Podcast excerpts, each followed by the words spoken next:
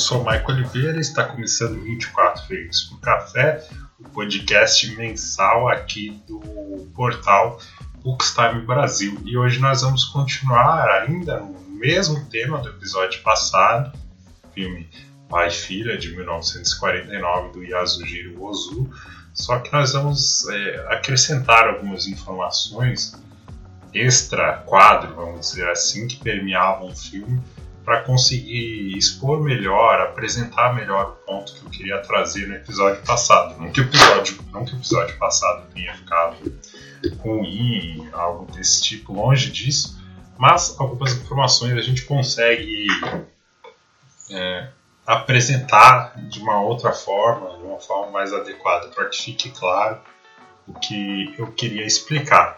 Esse episódio ele tem uma inspiração no curso que a professora Carla Naira oferece, ela que tem o canal Estudar Cinema, Carla com K e o Naira N-A-Y-A, que é o curso Não Era Só um Filme. Eu recomendo você que tem interesse em aprofundar em relação ao cinema fazer esse curso. Uh, a nossa inspiração vai ser na cinema, história e sociedade. Nós não vamos falar aqui sobre cinema, sobre história e sobre sociedade de maneira separada, isolada. Nós vamos falar da relação entre esses três fatores, correto? Então, o episódio de hoje ele vai ser um pouco diferente do, dos outros episódios. Hum, hum, nós não necessariamente vamos falar especificamente dos filmes, de um filme, desse filme, é, como que era a história, como que se desenrola a história, tais personagens, quais, eram, quais eram os temas, etc. Nós não vamos abordar isso, nós vamos abordar ah, aspectos extra-campo que estão em processo, que estão em movimento, que acabam influenciando na história que a gente que a gente está acompanhando. Era mais ou menos esse o objetivo do vídeo passado. Eu acredito que a gente consegue complementar enriquecer mais a discussão a partir desse episódio. Então vai ser um episódio diferente, um pouco, embora a gente ainda esteja falando de cinema, porque cinema não é só um filme, exatamente como diz é, o próprio curso da Cala. O cinema é mais que isso, a gente vai abordar esse aspecto aqui também. Então, se você se interessou por isso, né, sobre como a relação cinema, história e sociedade acaba influenciando filmes como, por exemplo, Pai e Filha, que a gente vai abordar aqui, Chegue mais, sejam todos bem-vindos e bem-vindas. Se você não se interessou, a gente se vê numa próxima, ou se ouve aí, numa próxima, no próximo episódio. 24 frames ele é mensal, uma vez por mês a gente está aqui trocando uma ideia sobre cinema e no próximo episódio a gente vai falar sobre filme ensaio. O que é filme ensaio? A gente vai trazer uma convidada muito especial que já participou do Caputino Cast, que é a Beatriz Kessler Tramontini, né, que estudou cinema, que ela fez um filme ensaio. Eu, eu vi, eu me interessei, convidei para participar aqui do programa, ela aceitou. Então, no próximo episódio, a gente vai falar sobre filme ensaio, o que é filme ensaio, quais são as formas de se contar a história dentro do cinema. A forma mais conhecida que nós temos é a forma narrativa. Nós vamos explicar o que é a forma narrativa e como que o filme ensaio se diferencia, qual que é o objetivo, como que ele conta a história, exemplos de filme ensaio, enfim, se você se interessou, é o nosso próximo episódio, já está desde já convidado, convidada a ouvir no mês de agosto, na última segunda-feira de agosto, esse será o tema do nosso programa. Vai ser mais ou menos uma volta aí do 24 frames às questões mais técnicas, por assim dizer, de cinema. Se eu não me engano, a última vez que a gente falou isso foi é, no filme Retrato de uma Jovem Chamas, quando a gente diferenciou o que, é história, o que, é enredo e o que, é narrativa.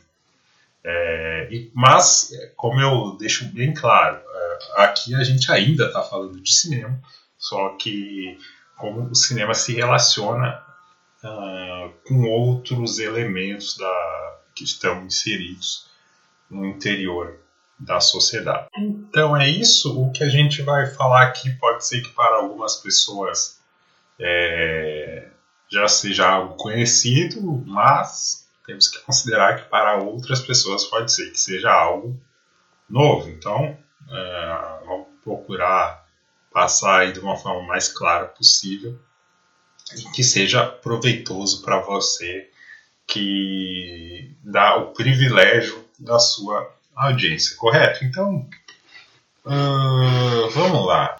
Deixa eu organizar aqui, organizando aqui meus materiais de leitura, minhas fontes, que eu vou citá-las todas, obviamente. Vamos começar uh, com determinações mais gerais e depois a gente vai se aprofundando, se aprofundando, como dizem, como diz o, o Elias Jabur, descendo até concreto. então vamos lá, gente. É... Além de estudar cinema, eu também estudo ciências humanas. Aliás, quanto mais eu estudo, mais me interessam os temas de sociologia e de filosofia.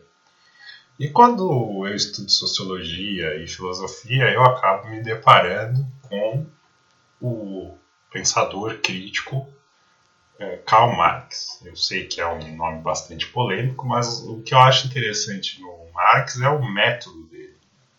O, o, o método ele não ele é descoberto, vamos dizer assim, a posteriori. Não é que nem o Durkheim, como explica muito bem o José Paulo Neto, que tem lá um livro só para isso, as regras do método sociológico. Com o Marx não é isso, né? a gente vai através da obra dele, do que ele fala, do que ele menciona, do que, que ele discorda, do que, que ele critica, a gente vai percebendo como que é a lente que ele usa para enxergar a realidade. Por que eu estou falando tudo isso? Porque uma inspiração muito clara, muito óbvia do Marx é o Hegel.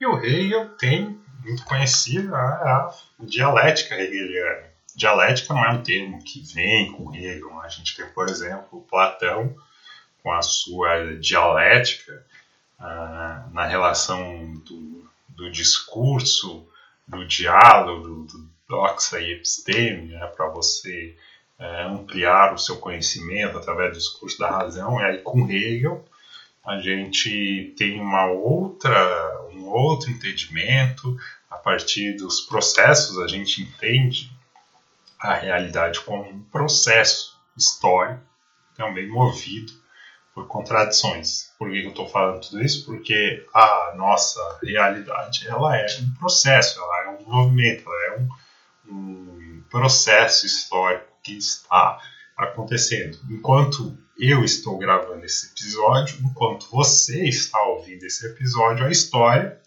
ela está sendo escrita. Nós somos agentes históricos, nós somos seres históricos, nós fazemos a história também. Nós não fazemos a história com as condições que a gente gostaria de ter, mas com as condições que são nos impostas, com as condições que nós recebemos, mas a partir disso nós é, fazemos história. E o que nós somos, o que nós pensamos, o que nos define, é, uma vez que nós vivemos em sociedade, que nós somos seres sociais, se revela justamente no meio, nas relações sociais. Aí eu começo é, essa introdução por conta do, de, de encarar a percepção do real a partir dessa visão dialética de, de contradições e de processo de movimento. E aí a gente começa a, a trazer os nossos temas né, de, de história, é, cinema e sociedade. A questão da história como processo movido pelos agentes, eu já falei um pouco aqui, acredito que, que ficou claro né, que a realidade é um processo histórico, nós somos agentes históricos, nesse momento a história ela está sendo escrita. E nós é, vivemos em sociedade. E dessa relação que nós temos em sociedade, através dessa relação, resultados são gerados, são produzidos, correto? Entre eles está o cinema. O cinema ele é um produto das nossas relações sociais inserido dentro de um determinado processo histórico. E aí a gente começa a nossa conversa falando exatamente do que é o cinema. É algo muito difícil de definir. O cinema ele não tem só uma definição. E o cinema ele é várias coisas, inclusive, então, principalmente, é história.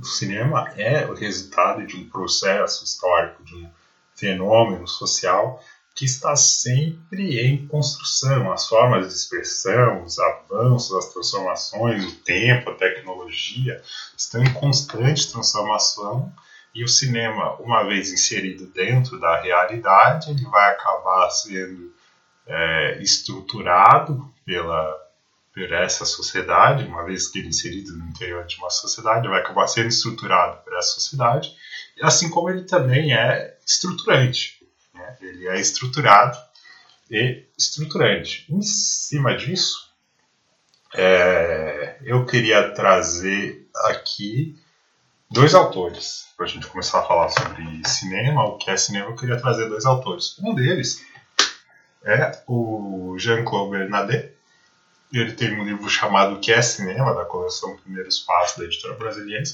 Inclusive ganhei da professora Carla Naira por ter concluído o curso. Não era só um filme, muito grato por isso. E aí, na página 17 do, do livro O que é Cinema, a gente tem uh, uma questão ali: será que o cinema é arte do real? E o autor ele traz um questionamento interessante que eu queria trazer aqui, ele completo para você que está me ouvindo. Vamos lá, ele começa com uma pergunta, né? A arte do real? E aí, diz o Jean-Paul Bernardet. É verdade que é necessário forçar um pouco a barra para chegar a essa compreensão do cinema, de que o cinema é a realidade. Por exemplo, a imagem cinematográfica não reproduz realmente a visão humana nosso campo de visão é maior que o espaço da tela. Sentando-se no meio de um cinema, além da tela, nosso olhar abrange também as partes laterais, superior e inferior. Mesmo no cinerama, tela muito larga, o olhar abrange as partes superior e inferior da tela. Vemos em cor, vemos em cor. Quando o cinema surgiu, é, o que está querendo dizer aqui, a gente, no nosso dia a dia, a gente vê os objetos, o mundo externo colorido. E quando o cinema surgiu, a imagem era preto e branco, portanto não natural, mas artificial. E mesmo com o cinema em cor que se implantou nos anos 50, as cores não são naturais. Percebe-se que foi necessário deixar muita coisa de lado para identificar a imagem cinematográfica, a percepção natural. Até a perspectiva é, muito mais do que a visão natural, a imagem cinematográfica reproduz uma forma de representação que se implantou na pintura com o Renascimento no fim da Idade Média. Nem sempre a pintura obedeceu à perspectiva. Os egípcios não desenhavam em perspectiva. Nem a pintura medieval segue a perspectiva tal como a conhecemos hoje. Nas artes plásticas, a perspectiva é um fenômeno ocidental, não universal. A partir do Renascimento, os ocidentais começaram a familiarizar-se com a pintura em perspectiva. E a nossa cultura acostumou-se-nos a considerá-la a visão natural da pintura, mas é uma convenção. E também nos dizem que o cinema reproduz o movimento da vida, mas sabemos que não há movimento na linguagem, na imagem cinematográfica. O movimento cinematográfico é uma ilusão, é um brinquedo ótico. A imagem que vemos na tela é sempre imóvel. A impressão de movimento nasce do seguinte: fotogra fotografa-se uma figura, fotografa-se uma figura em movimento com intervalos de tempo muito curtos em cada fotografia, fotograma. São 24 fotogramas por segundo, que depois são projetados nesse mesmo ritmo. Ocorre que o nosso olho não é muito rápido e a retina guarda guarda, memoriza, né, guarda a imagem por um tempo maior que 1.24, né, fração aqui de segundo. De forma que, quando captamos uma imagem, a imagem anterior ainda está no nosso olho, motivo pelo qual não percebemos a interrupção entre, uma, entre cada imagem, o que nos dá a impressão de movimento contínuo, parecido com da realidade. É só aumentar ou diminuir a velocidade da filmagem ou da projeção para que essa impressão se desmanche. Mas Por que ter passado por cima de tanta coisa para fazer desaparecer os aspectos artificiais e ter uh, apresentado o cinema como reprodução do olhar natural e da realidade? Interrogação. Quando, obviamente, o cinema é um artifício, quando, obviamente, os filmes são feitos por pessoas, é aqui que eu queria chegar. Agora vamos seguir. Por que mascarar tudo o que pudesse desmentir essa pretensa naturalidade? Por que fazer de conta que a realidade expressava-se diretamente no cinema? Se alguém fizer uma determinada afirmação, o regime brasileiro é ditatorial, por exemplo, posso responder que não é, que não penso assim, que esse é o pensamento da pessoa que falou. Mas, pensamento sujeito a controvérsias. Esse é o ponto de vista de quem falou. Mas suponhamos que, graças a alguma mágica, a pessoa que fala sumisse, pá, sumiu, e que essa frase ficasse solta, como uma afirmação não de alguém em particular, mas como uma frase que existe em si, independente de qualquer pessoa que a proferisse. Eu não poderia mais dizer que é um ponto de vista, que é a fala de alguém. Seria uma frase sem autor, sem intervenção humana. Não sei se, por exemplo, Deu para entender aonde quero chegar, diz o autor aqui. Mas é um pouco o que acontece com o cinema. Dizer que o cinema é natural, que ele reproduz a visão natural, que coloca a própria realidade na tela, é quase como dizer que a realidade se expressa sozinha na tela, eliminando a pessoa que fala ou faz cinema, isso é, eliminando a classe social ou parte da classe social que produz essa fala, ou esse cinema, elimina-se também a possibilidade de dizer que essa fala ou esse cinema representa um ponto de vista. Ao dizer que o cinema expressa a realidade, o grupo social que encampou o cinema coloca-se como entre, como que entre parênteses e que não pode ser questionado.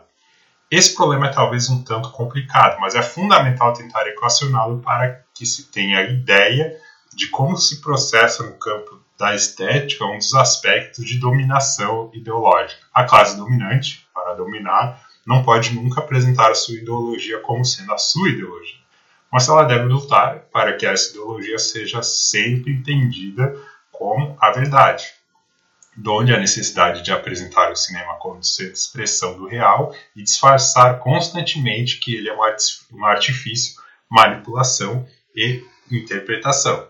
A história do cinema é, em grande parte, a luta constante para manter ocultos os aspectos artificiais do cinema e para sustentar a impressão de realidade. O cinema, como área cultural, é um campo de luta e a história do cinema é também um esforço constante para denunciar esse ocultamento e fazer aparecer que, é, quem fala.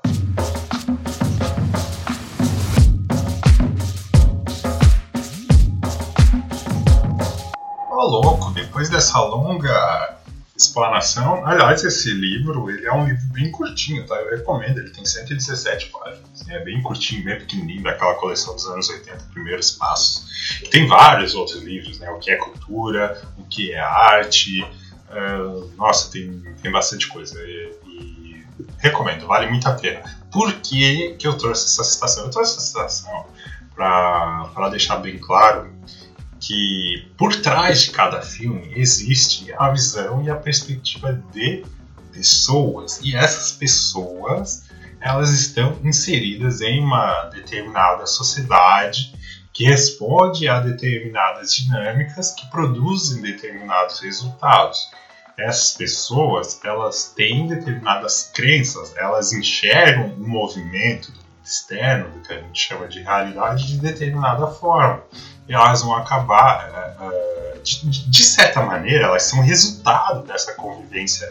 A visão delas é resultado da convivência em sociedade. E elas vão expressar isso, né, uma vez fazendo, sendo cineastas, né, elas vão expressar isso em suas obras. É esse o ponto. Né? A gente falou sobre os, os movimentos da, da história e no interior das sociedades, quem faz histórias são os agentes, e esses agentes eles vão expressar as suas visões de diversas formas, entre elas o cinema. Então é muito interessante o exemplo que ele deu, que eu gosto muito de é, você fazer sumir uma, uma, A pessoa falou uma frase, aí ela some a frase fica solta no ar.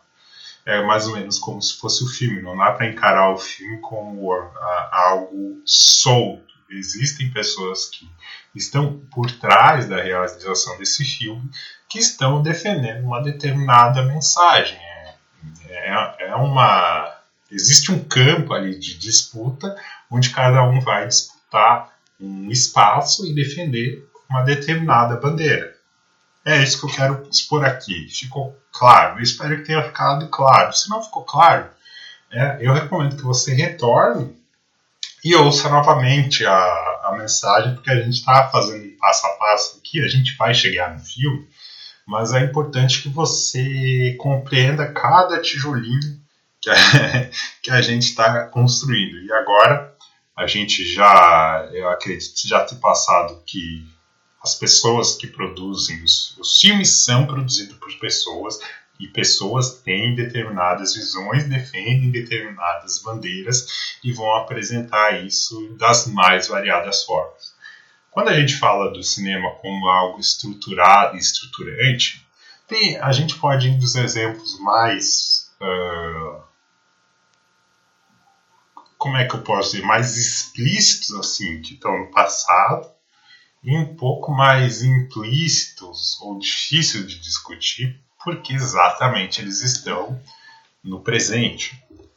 Mas, de uma maneira bem básica, o cinema ele vai, ele está no interior da sociedade, ele vai acabar absorvendo todas as dinâmicas da sociedade, a cultura, o que, que é considerado que, que a sociedade valoriza, o que, que a sociedade não valoriza, todos os preconceitos que determinada sociedade tem em uma determinada época, eles serão de alguma forma expressos no cinema. E claro, um filme é, bastante usado como exemplo quando fala esse tipo de situação é o filme do Nascimento de uma Nação, do Griffith, que, que é resultado da visão do Griffith, não só dele, uma visão racista, né? O Griffith, ele tem a, a família dele é, vinda da, dessa luta da guerra civil norte-americana, justamente pelo lado do sul, né? Do lado derrotado. E aí uh, ele, ele manifesta essa, essa essa ideia que estava no ar, que é manifestada também em outros filmes, de outras formas, como por exemplo O Vento Levou, a gente trouxe esse exemplo no que está naquele livro é, a, a, Arte do Cinema, uma introdução do, do, do David Bordwell e da Kristen Thompson, né? É, eles têm essa temática, né, da, do, da lamentação do, por parte do Sul de ter perdido a guerra civil. Então, ele, ele absorve, ele que eu estou dizendo, o cinema, absorve essa ideia através do Griffith, tem essa visão, coloca isso no cinema, ou seja, estruturado, né? ele, ele pega essa ideia que estava na época e reproduz, assim como aos, o, o, o filme, quando ele é exibido, aí ele vira estruturante, porque a sociedade assiste aquilo, absorve aquela mensagem, também é muito conhecida a passagem que, que diz do, do recrudescimento do, da Ku Klux Klan por conta daquele filme. É essa dinâmica de estruturado e estruturante que eu gostaria de explicar. Também dá para citar o o documentário. Deixa eu, eu tô com várias telas abertas aqui. Eu acho que é Negação do Brasil. Eu não quero errar o nome. Deixa eu ver aqui. Negação do Brasil. É isso, a Negação do Brasil. É um documentário né, que faz uma retrospectiva das telenovelas analisando os papéis destinados aos atores negros. Ou, que, ou seja, o que, que a gente está falando estruturado e estruturante? Porque o Brasil é um país altamente racista, altamente preconceituoso, e ele, ele sempre deixou no segundo plano o papel de empregados e coisas assim, né? Uh, os negros, porque quem estava por trás desses projetos acreditava mesmo que não, mesmo que ao ser pressionado a pessoa falasse isso tem no documentário, acho que o Alexandre o Avancini, não lembro o nome, que ele dá uma desculpa bem esfarrapada, a pessoa pode falar, não, mas é, eu não, não sou preconceituoso, eu não tenho essa visão. Mas, é, ao escrever a novela, ao executarem, jogam os papéis dos negros pra, de secundário para terciário, sempre empregados, motoristas, porque na visão que permeia a sociedade, eles não ocupam papéis uh, de destaque.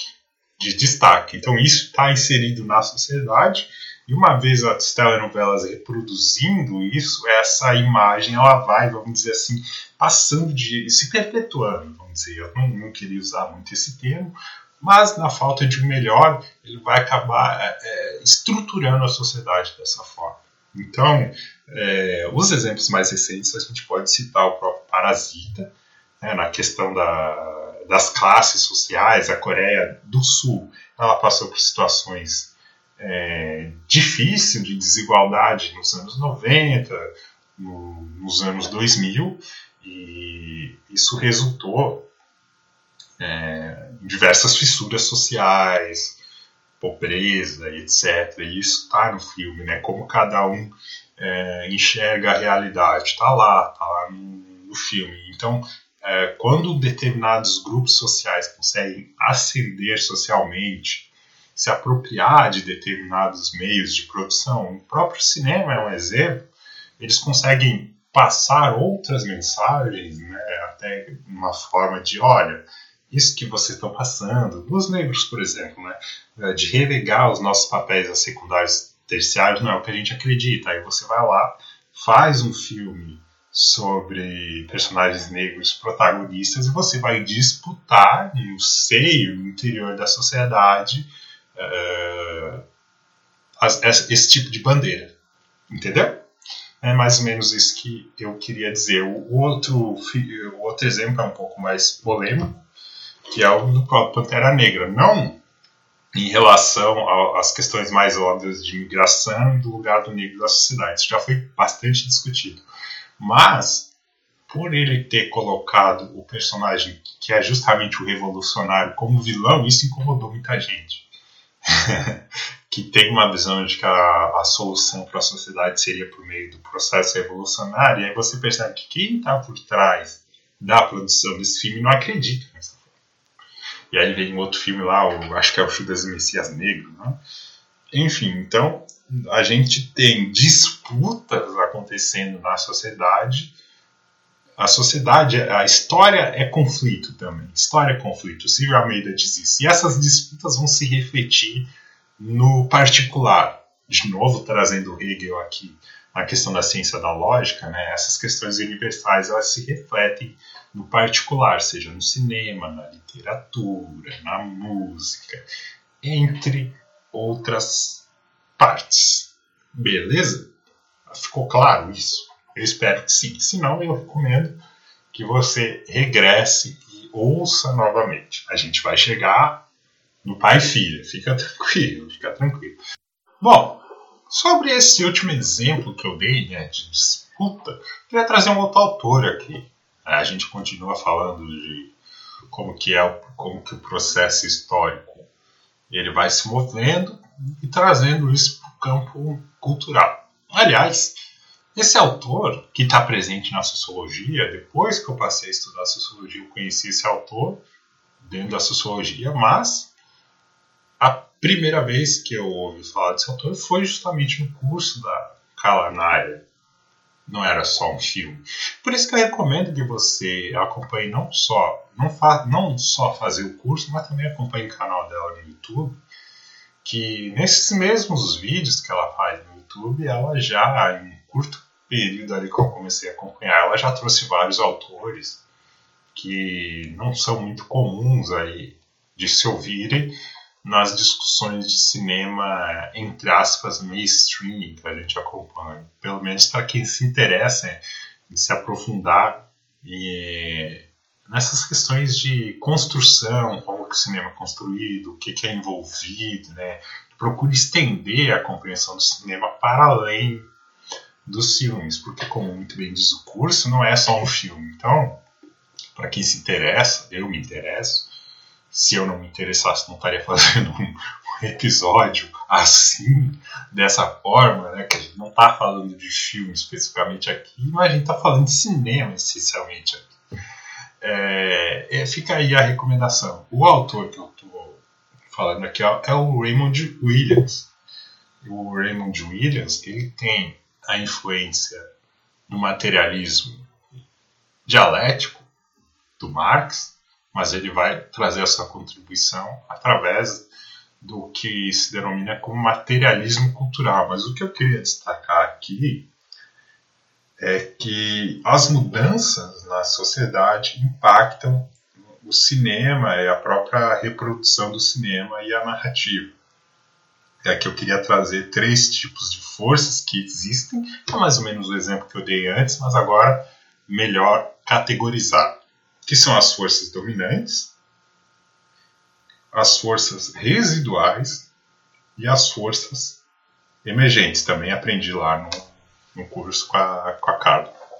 Tá? Forças dominantes, o próprio nome já, já deixa bem claro, e como você pode perceber na leitura que a gente fez do Jean-Claude Bernardet, uh, o cinema ele se insere em uma sociedade já estabelecida, é, é, existem pessoas que têm mais acesso aos meios de fazer filmes, eles vão é, se apropriando dessa nova tecnologia e vão passando as mensagens que eles acreditam ser a correta. E aí, se essas mensagens elas têm correspondência com o que toda a sociedade acredita, a gente não necessariamente sabe. O que a gente sabe é que, obviamente, esse tipo de mensagem vai acabar influenciando.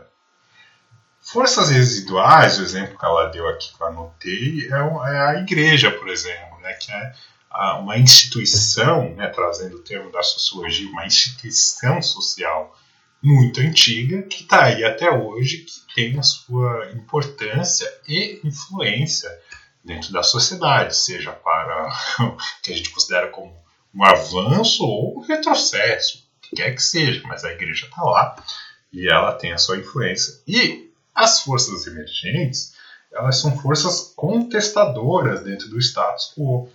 Ela, ela propõe um novo olhar sobre aquilo que já é estabelecido.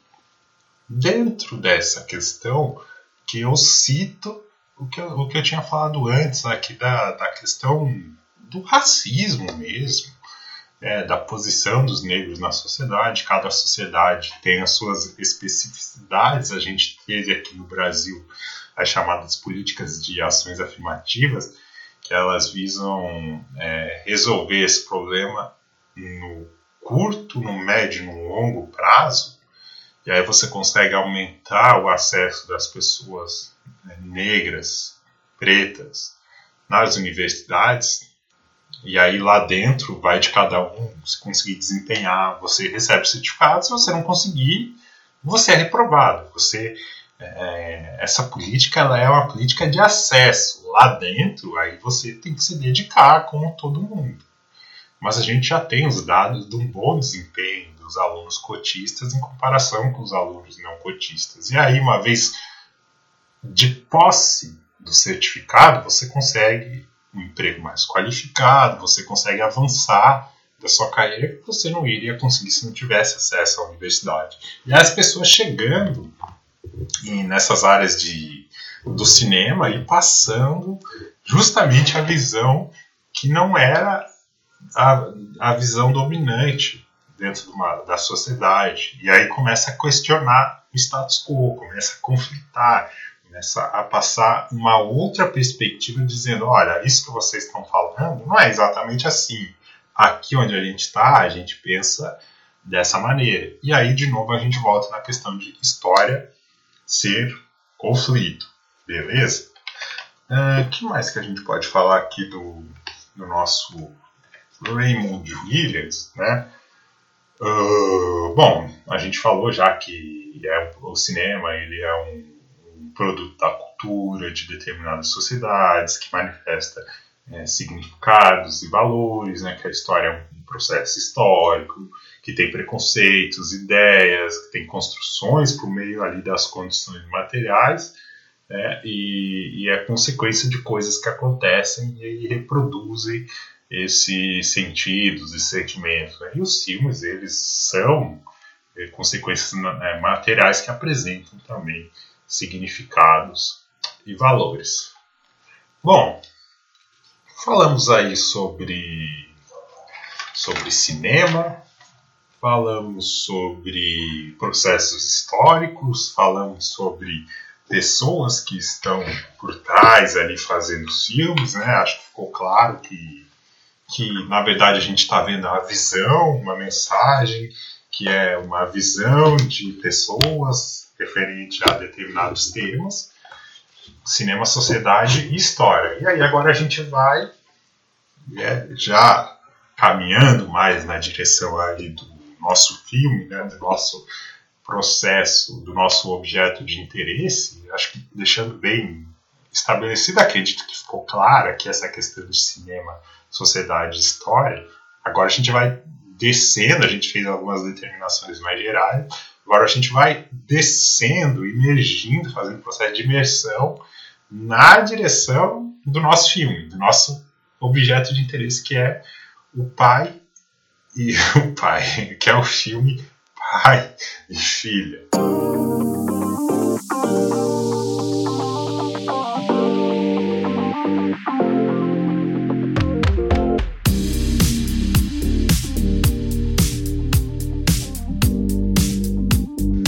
A gente precisa falar de Japão. A gente precisa entender essa personagem histórica do Yasujiro Ozu, que ele não está isolado da sociedade, ele não está isolado de um, um processo que está acontecendo. Não, ele está no interior do Japão e o Japão está passando por determinadas situações.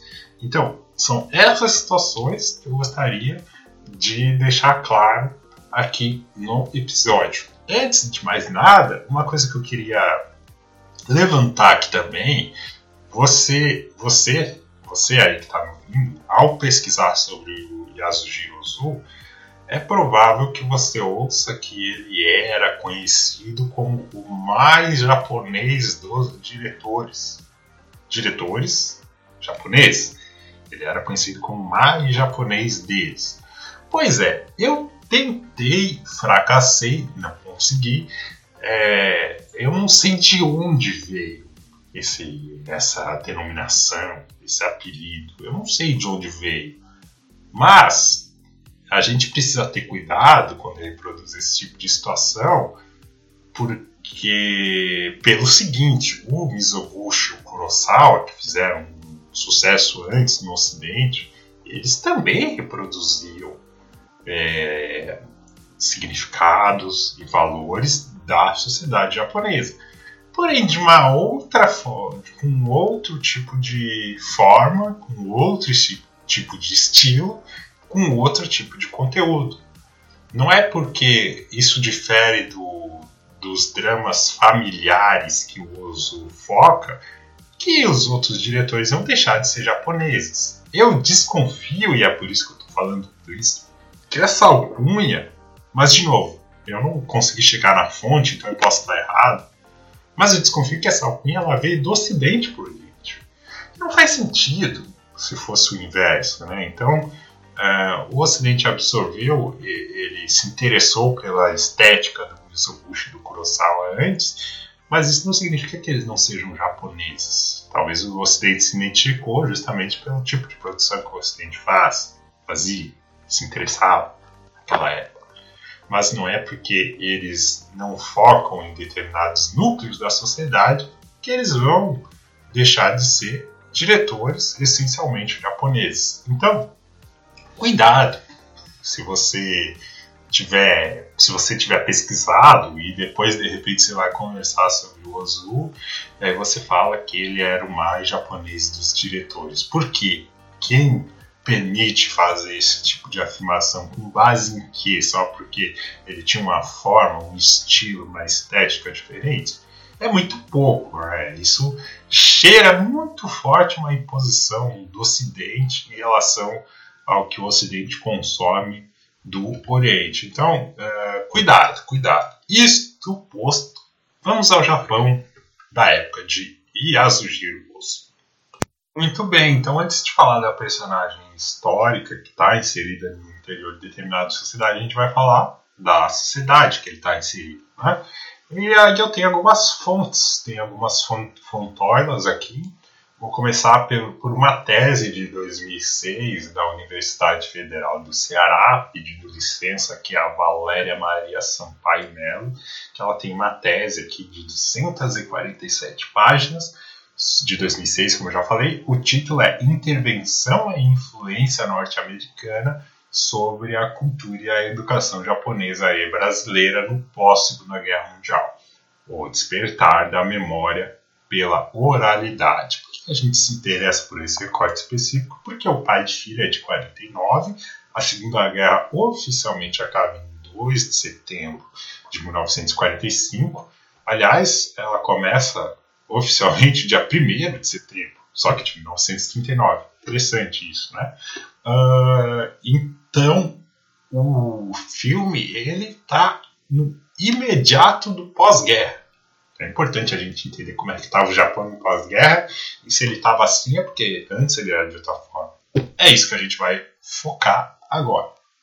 Eu separei algumas coisas aqui, algumas passagens para que você que está me ouvindo entenda de uma consiga entender né, da melhor forma possível nesse momento, também que seja um bom ponto de partida, caso você se interesse pelo tema e queira se aprofundar depois, é, o que estava acontecendo naquela época. Né? E aí a gente chega na página 58 da tese da Valéria, que ela começa da seguinte forma, eu vou reproduzir aqui. Né? Ela está falando, ela tá falando sobre educação e reforma sobre a ocupação. E aí tem esse trecho que é muito interessante aqui, que começa assim.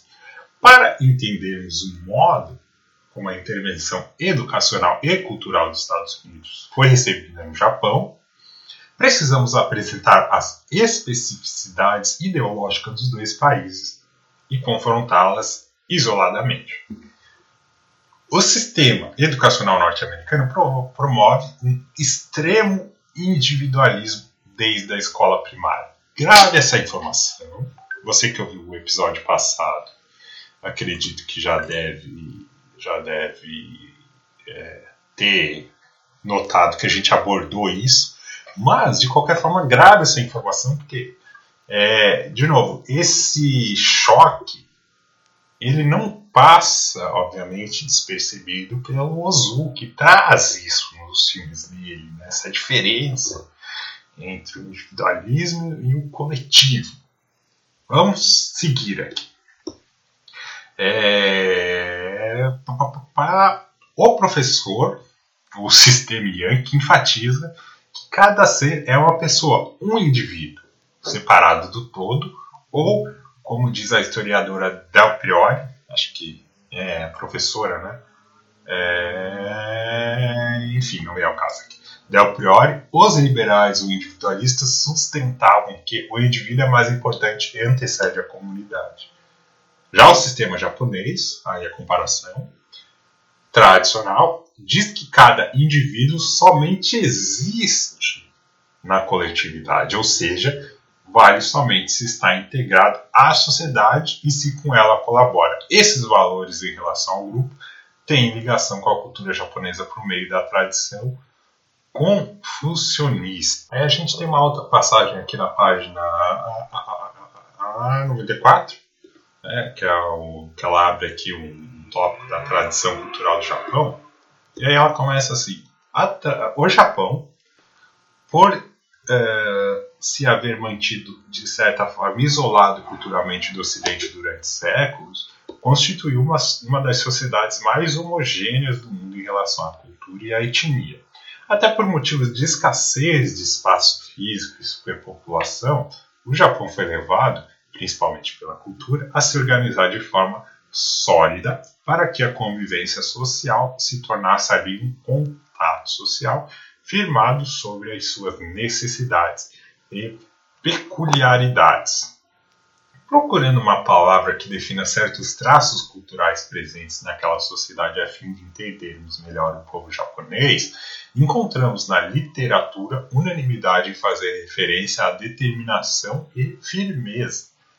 A identificar a aplicação de certa intensidade em tudo o que faz, quase sempre disfarçada pelo véu da descrição. É, como sabemos, o Japão, antes da Segunda Guerra, combatia as ideias consideradas perigosas ou inadequadas por meio da censura, do controle policial e de uma educação voltada ao nacionalismo e ao, e ao tradicionalismo. Em especial, a mulher japonesa deveria ser socialmente submissa e tratada na escola como menos capaz do que o homem, devendo especialmente os livros didáticos veicular conteúdos diferenciados. Os currículos dos meninos e meninas eram completamente diferentes, e quando os mesmos assuntos eram dados para ambos, o nível de instrução para as meninas era mais baixo. Os livros de ensino para as mulheres foram produzidos separadamente, apresentando um nível mais baixo de conteúdo. É, um traço forte cultural dos japoneses é o apego à necessidade do planejamento de suas ações e iniciativas, sabendo-se que eles acreditam poder vencer os objetivos e metas almejados pela aplicação metódica ao trabalho, além de terem respeito pelo antigo e pelo tradicional. É, Benedict, contudo, antropóloga cultural estadunidense, escreveu que o espírito japonês é marcado pela tensão entre os elementos contraditórios da agressividade e a capacidade de sujeição, e que os japoneses são, no mais alto grau, agressíveis e amáveis, militaristas e estetas, insolentes e corteses, rígidos e maleáveis, submissos e rancorosos, leais e traiçoeiros, valentes e tímidos, conservadores e abertos aos novos costumes. Com a intervenção ocidental, o Japão passou de maneira intensa e veloz de uma nação de agricultores para uma vida de novos ricos, de riqueza e de crescimento, havendo um impacto sobre a tradição, que modificou a ênfase no espiritualismo, abrindo lugar para o crescente materialismo. Aqui, materialismo de. É, não materialismo que a gente estava falando antes, né? É o materialismo do apego ao material, vamos dizer assim. Particularmente dos processos sociais característicos das sociedades industriais ocidentais, em especial no correr do século XX. Em parte, isso foi possível pelo fato de que, enquanto o Japão mostra ao mundo sua forte ligação às tradições, também tem escrito em seu modo cultural de ser o poder de inventar o futuro. Isso envolve uma intricada noção de temporalidade na qual o tempo presente é a mistura de passado e futuro. Amanhã pode ser hoje, enquanto o hoje pode ser ontem. Olha que impressionante como que isso se relaciona com o filme Pai e Filha que a gente está falando aqui. Né? Então, acho que é, agora, agora vou trazer uma, um, um artigo aqui do, do site é, Aventuras na História, que fala sobre o Hirohito, né, o imperador Hirohito. Que o título é Hirohito, o monstro que se safou. De novo, só reforçando, a gente está explicando tudo isso para chegar no contexto histórico que o filme é, que o filme foi produzido. A gente falou aqui no, na tese da Valéria anteriormente como que é, as duas é, como que era a tradição dessas duas sociedades. Por quê? Porque os Estados Unidos estavam ocupando o Japão na época do que o Pai e Filha foi produzido. A partir de 45, o, os Estados Unidos eles ocupam o Japão. Isso vai até o começo dos anos 50. Mas mesmo depois do, do, do, de, de, de, oficializada assim, a retirada norte-americana, os Estados Unidos eles permanecem lá e algumas restrições ainda permanecem para o Japão. A influência dos Estados Unidos ela, ela ficou marcada, não tem como tirar isso. E é nesse contexto que é produzido esse filme. Então é importante a gente entender o contexto como que se reflete no filme e justamente qual é a visão do autor filme, do diretor do filme, né, é, a respeito de tudo isso que está acontecendo, porque o filme ele trata sobre isso, o filme ele é sobre isso, entendeu? É, é isso que eu queria deixar claro, esse que é o ponto que eu gostaria que vocês uh, entendessem, por isso que a gente está se estendendo um pouquinho, tá? Para ficar claro aqui a mensagem, não passar de, uma, de qualquer jeito, para ser uma boa porta de entrada, para você de repente que se interessa pelo cinema além dos filmes, porque eu estou me interessando por isso agora. Quanto mais eu aprendo em relação a isso, melhor fica a compreensão do todo, da totalidade. Aí a gente volta à questão da dialética, essa questão da totalidade, como que as partes se relacionam com um todo. A gente, para entender o todo, a gente tem que entender o todo também pelas partes, entender as partes para compreender melhor o todo, né? partir do todo para as partes, das partes para o todo. Não sei se ficou confuso isso para você, mas é o que a gente está fazendo agora exatamente com cinema, história e sociedade. Né? A partir do filme, né, a gente poderia fazer o processo inverso, que a gente falar do filme e subir para tudo isso que a gente está falando agora. A gente está fazendo um processo de imersão. Depois a gente vai fazer o um processo é, é, inverso, né, de emergir a partir do filme, entender tudo que está relacionado a ele. Né? Isso para quem se interessa em não só discutir a história do filme, começo, meio e fim, as partes técnicas, etc. A gente vai fazer isso aqui. A gente também vai, vai falar de outras coisas, porque o cinema ele não está isolado, ele está tá em relação constante com outros elementos da sociedade, que é o que a gente tinha falado antes. Reforçado isso, vamos para o artigo da, é, do site ali, Aventuras na, na, na História, beleza? Para começar, aqui já lendo, né, Hirohito era um bigo por natureza, nascido em 1901, foi criado para se espelhar em seu avô Meiji, responsável pela modernização do Japão. O pai de Hirohito, o imperador Taisho, estava doente a maior parte da vida e não cumpriu todas as obrigações do posto. No governo de Meiji, estrangeiros foram chamados para construir portos, estradas e escolas. As roupas ocidentais tornaram-se moda. O decreto que proibiu os japoneses de viajar ao exterior foi abolido mas, ao mesmo tempo que se abria para o Ocidente, o Japão temia ainda mais a ameaça estrangeira.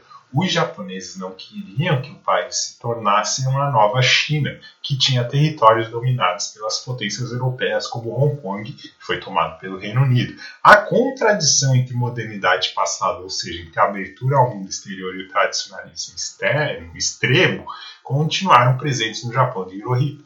E ninguém personificou essa ambiguidade mais que ele mesmo esse parágrafo aqui, é, é, veja como ele se relaciona muito fortemente com o filme. O filme ele é exatamente sobre isso. Olha só a contradição entre a modernidade e o passado.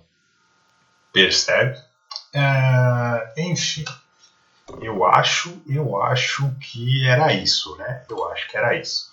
E aí é que o Japão ele sai da Primeira Guerra como uma potência militar do Extremo Oriente, dominando o comércio da região, aqui já citando o artigo do, do Brasil Escola né, sobre a reconstrução do Japão no pós-guerra, e, e ele fazendo da China uma área de livre exploração econômica. Mas o país não possuía recursos minerais, a única maneira de obtê-los era pelas invasões. E aí eles vão fazendo essas invasões, eles sofrem retaliação dos Estados Unidos, que começa a limitar determinadas commodities japonesas, e aí como retaliação o Japão ele tem a estratégia de fazer uma guerra rápida, uma blitzkrieg, ele, ele impossibilitar os ataques é, da, da parte marítima dos Estados Unidos, por assim dizer, e dominar rapidamente as ilhas ali próximas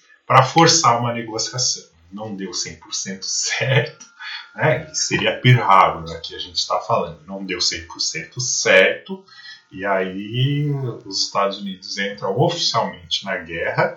Eles já estavam antes ajudando economicamente pela Lends-Lease, né? e aí eles entram oficialmente na guerra após o... Eles entram é, formalmente, vamos dizer assim. Eles entram é, de maneira aparente, vamos dizer assim, é, a partir desse ataque de Pearl Harbor. Então, para deixar claro que essa, é, essa expansão que acabou levando da parte japonesa esse, esse, esse, esse combate. E aí tem toda aquela história que a gente já conhece, né? em agosto de 45, 6 e 9 de agosto, é, os Estados Unidos enviam as bombas de Hiroshima e Nagasaki. O Japão, após a entrada da União Soviética, ele se rende. Após a invasão, a, Soviética, a União Soviética ela arrasa o exército japonês, ocupa lá o paralelo 38 da Coreia. E aí o Japão se rende, né, porque não ia ter a menor. Ele já não tinha a menor chance, mas ele não havia se rendido com as bombas atômicas. Então, é, o que a historiografia contemporânea mostra é que o Japão não se rendeu por causa das bombas, ele se rendeu por causa da entrada da União Soviética na Guerra do Pacífico. E aí, é, o Japão ele acaba se rendendo.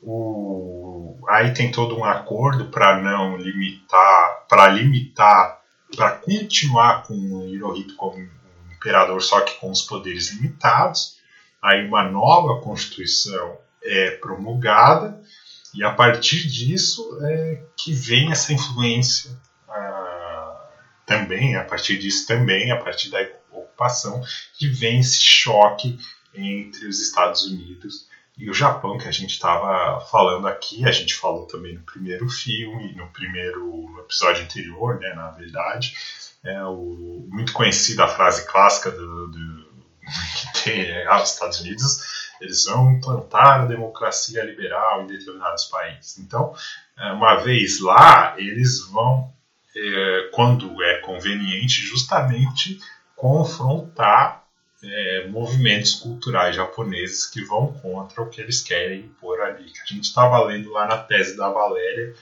da questão das visões diferentes entre o indivíduo e a sociedade. Beleza? Esse é o cenário. E aí a gente vai para o nosso Yasujiro Ozu. E aí eu queria abordar uma questão que está na em um site chamado asiacomentada.com.br que, que tem ah, várias passagens ali sobre o cinema japonês. Eu super recomendo. Esse é um artigo um tanto quanto antigo, de 2010, que fala sobre família e tradição em Yasujiro Ozu. Né? A gente chegou no nosso cabra aí finalmente, né? explicando a sociedade que ele estava envolvido. Agora a gente vai falar do cara, cara que está por trás do filme. E aí, vamos ao texto. Muito se tem escrito sobre Ozu mundo afora, rotulado com a pecha de mais japonês do cineasta japonês. É aquilo que eu já falei, não sou nem um fã dessa pecha. Na verdade, seus filmes apresentam nada mais do que a descrição simples e espontânea da família japonesa e as mudanças que essa unidade familiar experimenta ao longo dos cruciais anos pré e pós Segunda Guerra. Percebe? Percebe que ele está olhando para toda essa movimentação Beleza, vamos seguir. Através do retrato, de relatos, desculpa, do cotidiano rotineiro das famílias da classe média, Ozu vai desfilando as diferenças entre gerações, provocadas pela pressão de mudanças sociais políticas e econômicas. Essas mudanças são aceleradas com o fim da guerra e a entrada do Japão na era do desenvolvimento industrial. A procura das cidades grandes é cada vez maior pelos jovens em busca de estudos e para ser alguém importante na vida. A gente já viu esse tipo de movimentação em outras sociedades que acabam se industrializando, mas eu chamo a atenção para a parte do texto que fala das diferenças entre gerações provocada pelas pela pressão de mudanças sociais, políticas e econômicas que são aceleradas com o fim da guerra. Ou seja, ele está falando aqui, subentendidamente, com a ocupação também dos Estados Unidos, com a ocupação do Japão, é, com o Japão ocupado pelos Estados Unidos. E aí a gente volta, eu volto, eu, eu trago novamente o Raymond Williams falando lá da, de forças dominantes e forças residuais e de forças emergentes. É óbvio Óbvio que um, um, um país ocupando o Japão, Estados Unidos, com essa visão diferente em relação do indivíduo com a sociedade, é óbvio que esse tipo de conflito, né, de conflito no interior da cidade, você vai acabar despertando, desvelando, destampando é, pessoas dentro do, do Japão mesmo, os japoneses, que compartilham desse tipo de visão. E aí eles vão disputar mais espaço. E isso também está no cinema do Ozu. Percebe como as coisas vão se relacionando no final das contas? Espero que sim. E aí vamos falar das fases do Ozu. Né? A primeira fase da filmografia de Ozu retrata a transição do Japão à intensa ocidentalização que já se verifica nas histórias de seus filmes mudos antes de 1930. Jovens se preparando para seguir universidades, cabelos fixados com brilhantina a Rodolfo Valentino para os rapazes e frisados a Carole Lombardi para as moças, uma época de inocência. Porém, já se bebia e fumava muito, com é, flirts né, ingênuos nas estações termais e de esquis. Há, pouco, há um pouco de autobiográfico nisso, pois na juventude de Ozu consta que seu pai teve que quitar dívidas de bebida que o filho pródigo deixava em bares e pousadas. Outra coisa, não sei se ele vai estar aqui, eu acho que sim, mas se ele não está, fica o registro em relação ao pai e filha, o Ozu, ele nunca foi casado, ele morou bastante tempo com a mãe dele. Inclusive a mãe dele morre primeiro, pouco depois ele já morre. É, então, é, com certeza, com certeza ele entrega muito dele ali né, na composição daquela história de uma filha dedicada, cuidando do pai, e que para ela aquele cenário, para ela o cenário de viver é, é, sem se casar, viver junto com o pai, ter a vida dela e cuidar do pai, aquilo para ela tá bom, ela não precisa mais do que isso. Vamos à segunda fase dele? Na segunda fase é o Japão rural, de antigos costumes deixado para os idosos, e o Japão urbano pós-guerra desenvolvendo-se caoticamente pelas periferias das grandes cidades. Mais precisamente, a Tóquio preferida por Ozu. Ele era uma vez em Tóquio, um casal de idosos vindo de ono, Onomichi, Hiroshima, em visita aos filhos hospedes na casa de um deles. Os espaços são minúsculos nas casinhas, em becos e ruelas da periferia. Para fugir do calor e para espairecer, o pai sobe ao terraço, que serve para secar as roupas, ao qual se chega por escada, bastante precária para uma pessoa de meia idade. Faz-nos lembrar as lajes da periferia paulista ou carioca de imigrantes, onde as mulheres secam roupas as moças se bronzeiam e as crianças empinam pipas. Os filmes de Ozu caracterizam temas sempre similares, centrados no problema, nos problemas da sobrevivência do dia a dia prosaico, sem grandes paixões nem dramatizações. Tampouco de exibições épicas ou sofisticadas ou sofisticados efeitos técnicos. Isso talvez explique a pouca atração de filmes no Ocidente, que é o que eu estava falando antes, né? É o que eu estava falando antes. Uh, na última fase, na última fase, anos 50 para 60, o retrata a vida familiar quando a tensão entre tradição e modernidade se faz cada vez mais intensa. Olha aí de novo nosso tema de tradição e modernidade, meus caros ouvintes. Nota-se acentuado despojamento no comportamento e nos costumes das jovens. As moças já são em grande número nas universidades e nos escritórios. As casas contam com mobílias ocidentais atravancando mais ainda as pequenas salas e cômodos. Não raro as jovens se queixam que suas pernas adormecem quando em visitas precisam permanecer sentadas ajoelhadas em almofadas no chão. Isso deixa transparecer que em muitas casas já não se usava mais sentar de joelhos uh, no assoalho. Aliás, uma característica, a característica da atriz Setsuko rara, né, a musa de Uzu, é ajoelhar-se escorregando para os lados, de modo mais informal, nas inúmeras e longas tomadas feitas no interior das casas, em que a câmera, fixa e imóvel no colo do cameraman sentado de pernas cruzadas, filma a cena também na mesma altura dos atores. Costumes tradicionais, porém, ainda se conservam. Mesmo as moças consideradas avançadas, no fim aceitam casar-se através dos miais, casamentos arranjados por casamenteiros de plantão.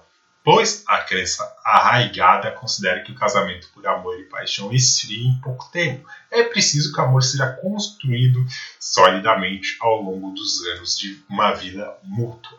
Isso seria a verdadeira razão para unir-se matrimônio. As cerimônias de casamento são muito solenes, os trajes para familiares e convidados próximos são os formais, kimonos escuros com o brasão da família bordado em fios de seda. Apesar do afeto e calor que transparece no relacionamento diário de pais e filhos, a formalidade e a reserva são cultivadas e continuam a ditar o comportamento. Assim, antes de deixar a casa paterna vestida formalmente no tradicional, é, eu não sei pronunciar aqui, né, mas o traje completo da noiva, cabelos penteados, etc., a filha se ajoelha respeitosamente aos pés dos pais, agradecendo pelos anos de cuidado e preocupação que a ela foram devotados. Esse último parágrafo deixa bem claro a temática justamente do nosso filme. E aí, entrando no Pai e Filha, né, o filme de 1949, é, para encerrar aqui, falando é, rapidamente, porque o foco era o, o extra campo, extra quadro, vamos dizer assim, é, ele, o filme inteiro é sobre a sociedade que está mudando.